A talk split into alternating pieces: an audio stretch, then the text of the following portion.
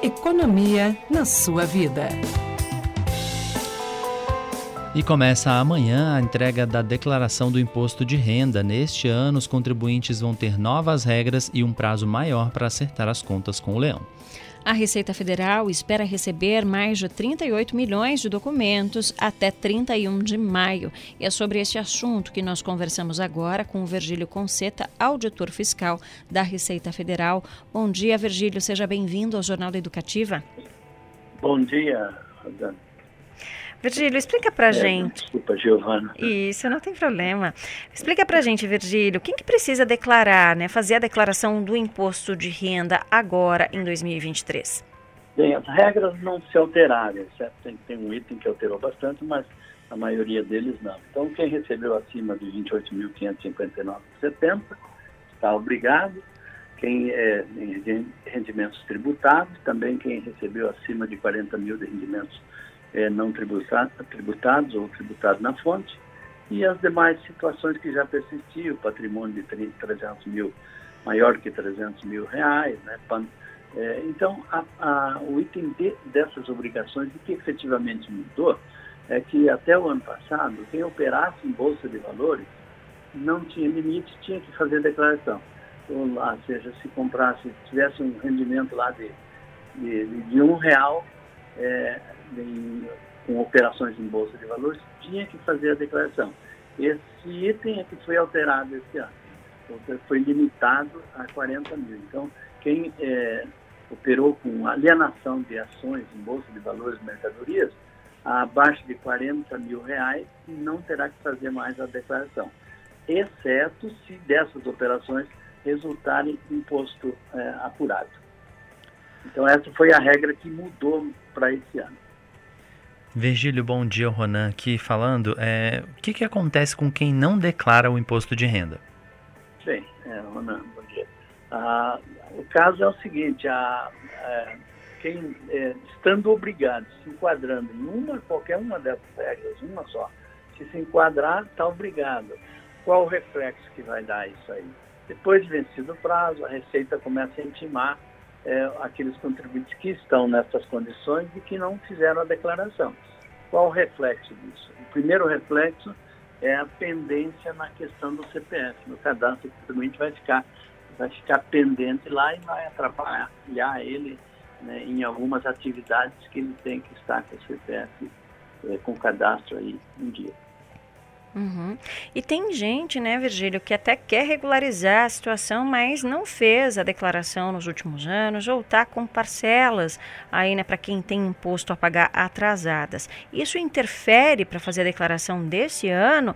Já emendo contra a pergunta. É, o que, que faz para regularizar essa situação? Bem, a, a contribuinte que, estando obrigado nos anos anteriores, não fez a declaração, ele não tem, é, não pode, não precisa de deixar de fazer essa para regularizar. Ou seja, a declaração de 2023 aí é independente, ele pode fazer e regulariza. Deixa a, a, a que já está atrasada uhum. para fazer aí numa hora mais tranquila. Uhum. Pode fazer isso sem problema nenhum. Né? Só que, logicamente, que ele, é, cada ano que vai atrasando, ou cada mês que vai atrasando, vai ficando, os encargos daquela declaração atrasada vão ficando mais é, altos, maior. Né? Então, uhum. não deixe de fazer a declaração desse ano, porque tem pendência no, no ano anterior. Isso não interfere em nada. Uhum. Mas e como que faz para regularizar? Bom, para regularizar, ele baixa o programa do, do exercício que ele tinha que fazer e não fez. Uhum. O programa próprio, a cada ano tem um programa. É, então, ele tem que baixar daquele exercício que ele não fez, fazer a declaração ou retificar, se for o caso de retificação. Tá certo. E Virgílio, como que a pessoa física deve declarar os rendimentos do microempreendedor individual ou de pequena empresa? Bom, as regras são essas mesmas que eu coloquei ali. É, se ele tiver rendimento é, tributável superior a 28.559, tendo patrimônio acima de 300 mil, tendo rendimentos isentos acima de 40 mil reais, se ele se enquadrar numa dessas regras aí, ele está obrigado, não é por ser MEI ou não ser sim, as regras são gerais aí, né? Cada contribuinte enquadrou num desses itens aí, ele tem que fazer a declaração. Não importa se é meio ou não. Uhum. E Virgílio, é, a gente sempre tem aquela dúvida, né? Acaba deixando às vezes para a última hora para fazer declaração e tem gente que quer já entregar o documento no primeiro dia do prazo. Explica para a gente esse tempo, né? Essa entrega mais rápida, quem entrega antes acaba recebendo antes a restituição e tem novidade em relação a isso, né? O pagamento mais rápido do, da restituição do imposto de renda, não é mesmo? Sim, sim. Ah, é, tem as, os prioritários que já são estabelecidos em lei aí, né? Que são os maiores de 80 anos, os de 60 até 80, e os contribuintes com rendimento do magistério. Esse já tem, estes, esse grupo de contribuintes já tem ah, a garantia do privilégio aí de recebimento nos primeiros lotes, né? O que ocorreu este ano, a novidade deste ano, é que a Receita vai também incluir nesses primeiros lotes o contribuinte que utilizar a declaração pré-preenchida e também indicar o PIX como retorno, da, como recebimento da, da declaração. Isso veio até em sentido de uma facilitar a vida do contribuinte, porque na indicação da conta do crédito ocorria muito erro, sabe? Uhum. O contribuinte indicava errado a agência, indicava, não, agora ele vai, se ele usar a declaração pré-preenchida e indicar que quer receber em Pix, não tem erro nenhum, porque vai para o CPF, vai aonde onde tiver a chave Pix, que é o CPF. Vai direto para essa conta indicada. Então não tem perigo dele errar, porque ele não vai precisar transcrever nada disso. A Receita vai pegar da própria declaração, o CPF dele vai ver onde que ele tem, onde que ele tem a conta e vai mandar para aquele Pix lá, né? Então vai diminuir com certeza bastante o, a questão do erro aí da indicação da agência bancária. Virgílio, uma dúvida que é pessoal, mas que pode ser de outros ouvintes também. É, desde sábado, quando eu entro no aplicativo Meu Imposto de Renda, eu sou direcionado para uma tela dizendo que está em manutenção e que volta em breve para fazer essa declaração. Tem alguma coisa a ver com é, congestionamento por conta de, das pessoas estarem tentando fazer, baixar esse aplicativo ou não? É, pode, pode ter essa influência aí, mas na verdade aí é, é provavelmente é que não dá para colocar todos os programas de uma vez só. Então, o PGD, como é um programa mais, é, mais robusto, mais, mais complexo, é, então ele é colocado em primeiro lugar, é onde as pessoas mais utilizam também, né? E, e para fim de que o contribuinte possa obter a declaração pré-preenchida, tem alguns dados que a Receita ainda estava trabalhando, ainda estava trabalhando. Por exemplo, o prazo para entrega da dívida venceu dia 28 de fevereiro. Então, nesses 15 dias, a Receita tem que processar todo esse volume de, process... de, de, de, informações e colocar isso à disposição do contribuinte para que ele tenha uma declaração pré-preenchida mais completa. Porque o que, que é a declaração é, pré-preenchida? São os dados que a Receita possui daquele contribuinte que ela vai disponibilizar dessa declaração pré-preenchida. E tá, a cada ano que passa, é, está sendo agregado maior número de informação, de forma a tornar essa declaração pré-preenchida uma quase que completa. Né?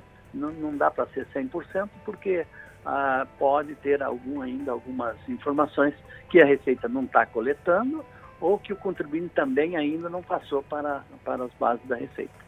Uhum.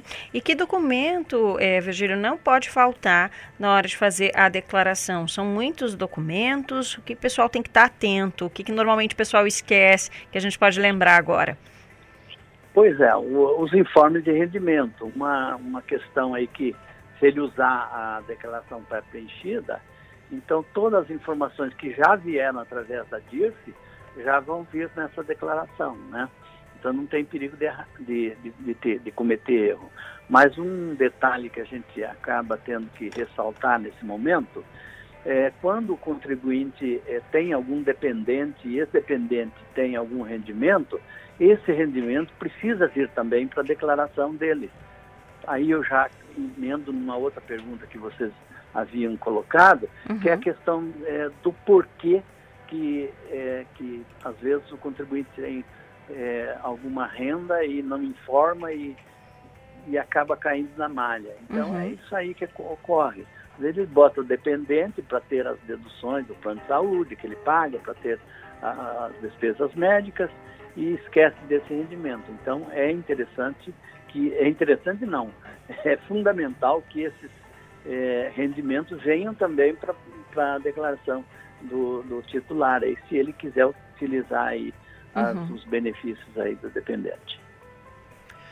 E Virgílio, é uma dúvida de uma ouvinte nossa, a Patrícia, quem faz a declaração pelo aplicativo tem que baixar o programa? De que maneira que isso é feito? Não, o, o, o é, utilizando os aplicativos aí de celular, tablet, não, não precisa baixar. O programa está sempre disponível lá. O único que precisa ser baixado é o PGD. Gente é um programa gerador de declaração que normalmente é para aquilo que eu falei, uma declaração mais robusta, você pode fazer ela no computador da sua casa ou do serviço e tal. Então, esse você precisa é, de baixar o programa. O restante não tem, eles estão disponíveis lá nas lojas dos aplicativos, correspondente ao celular que você tem, ao tablet, né? Então, não há necessidade de estar tá baixando. Você abriu ele, já está baixado. Uhum. E Virgílio, é possível fazer a declaração sozinho ou é recomendado procurar algum profissional, um contador? Bem, sobre isso aí, é, depende muito da complexidade da declaração, uhum. do entendimento que a pessoa tem disso aí, né? Então, exatamente, a, pessoa, a Receita está dando ênfase é, nessa questão pré-preenchida, exatamente para facilitar mais a vida do contribuinte, de forma que ele possa ter os dados ali, só conferir. Precisa de, de um apoio técnico em si, mas é, lógico que depende da, da complexidade da, da contribuinte, é, da, da declaração, e depende do entendimento, do nível de, de entendimento que o contribuinte possui sobre sobre o programa em si, né? Uhum. Virgílio, a gente recebeu mais uma questão aqui de uma ouvinte, a ouvinte Mônica. Ela diz: sou autista e recebo pensão do meu pai falecido. Eu preciso declarar o imposto de renda? A, a declaração, se precisa ou não, está sempre sujeita àquelas regras. Do rendimento uhum. tributável acima de 28.559,70, do patrimônio é, acima de 300 mil, do 40 mil de declarações de, de rendimentos isentos ou não tributáveis, é, de ter apurado lucro na venda de imóvel, é, sempre são as regras são a mesma, não importa a situação naquele momento do uhum. contribuinte. Uhum. Se, ele, se ele entrou em uma dessas regras, ele incidiu, ele tem que fazer a declaração, não importa mesmo a uhum. situação uhum. dos rendimentos, aí, se é de doença ou não. Tá certo. Então, pra, a resposta para a Mônica é tem que dar uma olhadinha, Mônica, se você conseguiu, se você Sim. atingiu ali o limite de renda. Se atingiu o limite de renda, aí precisa fazer a declaração. Virgílio, Exatamente. a gente agradece a sua participação, a disponibilidade em participar aqui do Jornal da Educativa e deseja uma ótima terça-feira para você. Bom dia para vocês também, um bom programa. Obrigada.